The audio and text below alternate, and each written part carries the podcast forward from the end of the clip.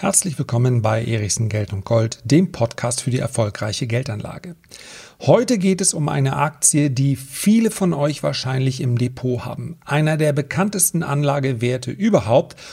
Und es geht um eine Aktie, bei der ich so häufig mit meiner Einschätzung daneben lag, dass es fast schon wehtut. Und wisst ihr was? Ich probiere es einfach nochmal. So, ich gebe zu, ich muss jetzt schon darüber schmunzeln, dass ich mich wahrscheinlich in den nächsten Minuten ein klein wenig unbeliebt mache. Ich hoffe nur vorübergehend. Aber versprochen, wir werden uns wieder versöhnen und zwar am Schluss. Also diesen Podcast unbedingt bis zum Schluss anhören. Versprochen. Ich werde dich um nichts bitten, ich werde dir nichts verkaufen, ich werde dir nichts empfehlen. Es geht einzig und allein darum, dass der wichtigste Faktor dieser Analyse ganz zum Schluss kommt. Lass dich überraschen, aber wir werden im Guten auseinandergehen. Da bin ich mir sicher. Ich fühle mich im Moment gerade so wie der Typ aus dem Lift. Ja, sind Skifahrer unter euch? Weiß ich natürlich nicht, aber vielleicht schreibt ihr es einfach mal rein, wenn ihr Lust habt. Ähm, jeder hat schon mal den Typen im Lift gesehen der diese kleinen Knirpse dann zur Seite drängelt. Ja, denn wenn man da am Lift ansteht, man kann schon einiges an Zeit sparen, wenn man sich da durchdrängelt. Und keiner mag die Typen, die kleine Kinder im Lift wegdrängeln. Und jetzt sagt ihr, woher soll denn so ein Flachland-Tiroler das wissen? Tatsächlich hat Flensburg einen eigenen Alpenverein. Und mit diesem Alpenverein bin ich Jahr für Jahr Skifahren gewesen. Auch noch weit darüber hinaus, als ich diesem, vom Alter her dem Alpenverein entwachsen bin. Dann häufig auch mal im Übrigen im Norden, in Norwegen. Da muss man allerdings Kälte abkönnen, wenn man da ist. Und was man auch abkönnen muss, ist, ja, wenn man durch den Wald heizt, ein bisschen rumspringt und irgendwann kann man das dann nicht mehr ab. Deswegen kann ich heute leider nicht mehr Skifahren, aber es war einfach eine super Zeit. So, ich erinnere mich also an den Typen im Lift, der sich so richtig unbeliebt gemacht hat. Und dem war das egal. Mir ist es nicht egal, aber ich muss es ja jetzt offen aussprechen. Trommelwirbel Apple. Die Apple-Aktie, ja, ist wahrscheinlich einer der beliebtesten Anlegeraktien überhaupt. Und warum auch nicht? Es ist schließlich das wertvollste Unternehmen der Welt. Was will man gegen, dieses Unternehmen schon sagen? Ein paar Dinge. Zum Beispiel möchte ich die Frage stellen, was passiert eigentlich, wenn Warren Buffett meinem Ratschlag, jetzt wird es noch schlimmer, meinem Ratschlag folgt und sagt, nun verkauft doch mal ein paar Apple-Aktien. Wenn ich mir das momentane, ich klicke mal drauf, Portfolio von Warren Buffett ansehe, dann sind beinahe 50 Prozent zumindest der börsennotierten Aktien, die er hat, in Apple investiert. Ein Anteil von 47,8 Prozent. Das entspricht 5,55 Prozent aller Apple-Aktien. Das ist doch crazy. Ein Mann, der Value kann, ein Mann, der immer auf Diversifizierung gesetzt hat. Aber der Sinn dahinter ist klar. Er möchte all das, was er nicht im Portfolio hat, eben nicht über 10, 15, 20 verschiedene Werte kaufen, sondern er sagt, okay, Nasdaq performt massiv aus. Was mache ich? Ich kaufe mir jetzt kein Nasdaq ETF, er wird sich er mag einfach keine ETFs, er mag Aktien. Und dann kaufe ich mir doch einfach die Aktie, die am höchsten gewichtet ist und dann beziehe ich auch die gleiche Performance. Das ist auch sehr gut aufgegangen. Ja, er ist ja mit seinem Apple Investment sehr, sehr erfolgreich. Aber es wird der Tag kommen, da wird Warren Buffett aufs Apple aussteigen. Und allein das sollte dann einiges an Druck auf die Aktie ausüben. Ja, wir sprechen hier immerhin über 5,5 Prozent. Wie viele Aktien sind das eigentlich? 944.295.554. Na, da bin ich aber froh, dass ich die Dezimalstellen hinbekomme. Also, enorm viel. Und dieser Ausstieg, der wird kommen, meines Erachtens. Und wenn sich die Märkte so entwickeln, wie ich denke, dann glaube ich, wird das in den nächsten 12 bis 24 Monaten passieren. Aber das ist reine Spekulation. Er hat nichts dergleichen angedeutet. Und das ist schon mal ein Punkt, über den man diskutieren könnte. Denn tatsächlich ist natürlich die Frage, warum ist er überhaupt noch jetzt in Apple investiert? Vielleicht sieht er etwas, was ich nicht sehe. Was ich nämlich sehe, ist ein Gewinn pro Aktie, der gestiegen ist. Aber warum? Und das ist ein ganz, ganz wesentlicher Punkt. Durch Aktienrückkäufe. Apple schüttet eine kleine Dividende aus. Ja, vielleicht auch, weil das besser aussieht. Warren Buffett hat es auch gefordert und sie haben ja auch extrem viel Cash in der in der Tasche, hätte ich jetzt beinahe gesagt, ja, in der Kasse. Da kann man schon mal ein bisschen Dividende ausschütten. Aber sie benutzen einen Großteil dieses Cash, um eigene Aktien zurückzukaufen. Das ist für die bestehenden Aktionäre auch völlig in Ordnung.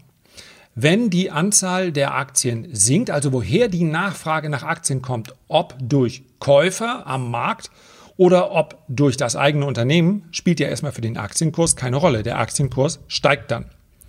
Aber es verfälscht ein klein wenig das Bild. Wenn wir auf den Gewinn pro Aktie schauen, dann steigt der bei Apple, keine Frage. Können ja einmal drauf gucken hier auf die letzten äh, Quartale. Ich mache mal Du hast es vielleicht klicken im Hintergrund. Ich mache mal die äh, Kennzahlen auf. Der Gewinn pro Aktie 17, 18, also Geschäftsjahr 2017, 2018, lag bei 2,48. Ein Jahr später bei 2,47. Wenig Wachstum. Geschäftsjahr 1920, 2,74. Für nächstes Jahr erwartet 3,30. Für übernächstes Jahr 3,58. Das ist wenig Wachstum. Und dieses wenige Wachstum im Gewinn pro Aktie kommt dann auch noch zustande durch Aktienrückkäufe. Das heißt, das organische Wachstum von Apple ist extrem schwach. Das ist im Übrigen auch kein Geheimnis. Ja, das, ich, ich decke hier nicht irgendeinen Skandal auf. Das ist so. Und das wäre ja auch in Ordnung, wenn man jetzt sagen würde, naja, die Aktie ist ja dementsprechend auch so niedrig bewertet. Das war tatsächlich vor ja, alles, all das, all dem, was an der Börse passiert ist seit März, war das so, dass man sagen konnte, naja gut, die Aktie ist ja auch nicht so teuer. Aber Apple ist halt auch seit März von 60 Dollar im Tief auf 140 Dollar im Hoch gestiegen. Aktuell, während ich das hier aufnehme, rund 123, 124 Dollar. Das heißt, wir sprechen hier von einem KGV, Kurs-Gewinn-Verhältnis, von 37 bei einem niedrigen einstelligen Wachstum woher dieses niedrige einstellige Wachstum kommt. Ob einfach der Markt gesättigt ist, ob sie keine neuen Marktanteile gewinnen können, ob, was natürlich viele Kritiker schon seit vielen, vielen Jahren immer wieder sagen, ob ihnen die, die Kreativität von früher fehlt, mal einfach wieder so ein Produkt auf den Markt zu bringen, wo alle sagen, das muss ich haben. Ja, sie haben extrem treue Kunden, keine Frage. Wer einmal Apple kauft, bleibt mit einer Wahrscheinlichkeit von über 90 Prozent dabei. Das ist gigantisch. Es geht hier auch überhaupt nicht um die Vorstellung, dass Apple jetzt in Grund und Boden sinken wird. Es geht nur darum, ob sie den Status, den sie jetzt haben, ob sie den halten können. Es geht darum, ob der aktuelle Kurs gerechtfertigt ist. Und KGV von 37 bei niedrigem einstelligem Wachstum geht bei mir eben nicht zusammen. Und dass jetzt kurzfristig die Aktie nochmal einen Schub bekommen hat, liegt natürlich auch daran, dass die letzten Quartalszahlen toll waren. Die Umsätze waren überragend im Bereich der iPads, der Macs, das Servicegeschäft, was immer dazugehört. Das ist ja das ganz margenstarke Geschäft. All das war super. Aber wir dürfen nicht vergessen, dass das Quartale nächstes Jahr sein werden, die unglaublich schwer zu schlagen sind. Denn ein Teil dieser Umsätze, genau der Teil, der die, diese Quartale zu Rekordquartalen gemacht hat, ist aus meiner Sicht ein vorweggenommener Umsatz. Denn ein iPad, ein Mac und so weiter kauft man eben nicht alle vier Monate, alle drei Monate oder alle sechs Monate neu. Und wir haben auf der ganzen Welt gleichzeitig Homeoffice gehabt. Teilweise haben wir das immer noch. Das heißt, die Nachfrage war natürlich extrem hoch. Alle Leute, die zu Hause dann tätig werden mussten, die hatten möglicherweise schon ein paar Geräte, aber haben dann gemerkt, ach Gott, der ist ja ein paar Jahre alt, da brauche ich was Neues. Also dieser Schub, das ist ebenfalls ein einmaliger Effekt.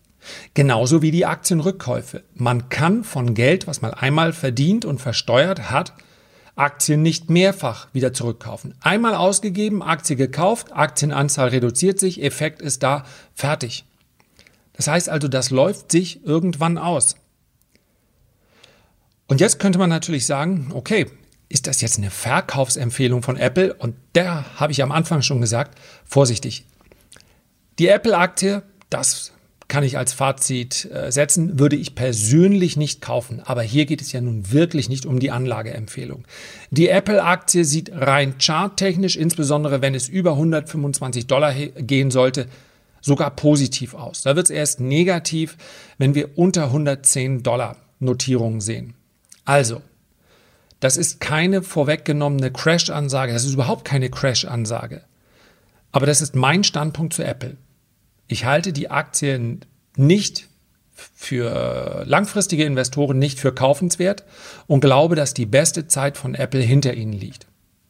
Wer weiß, vielleicht finden sie dann doch das überragende Produkt, auf das alle gewartet haben und können nochmal einen neuen Durchstarter machen. Aber der Zyklus von Apple dauert wirklich schon sehr, sehr lange, wenn wir uns betrachten, dass insbesondere Hardwarehersteller ja, ich weiß, Servicegeschäft und, und, und, aber das Servicegeschäft funktioniert natürlich nicht, wenn die Hardware nicht mehr verkauft wird.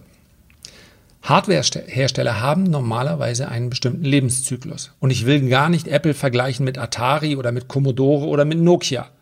Ich sage nur, es gibt kaum einen, der über Jahrzehnte hinweg das durchhalten kann, was Apple hier durchhält. Und vielleicht obsiegt am Ende doch der ganz große Zyklus. Und das hört sich jetzt negativ an und meine Einschätzung ist auch negativ. Wichtig ist aber, ich lag bei dieser Aktie praktisch immer falsch.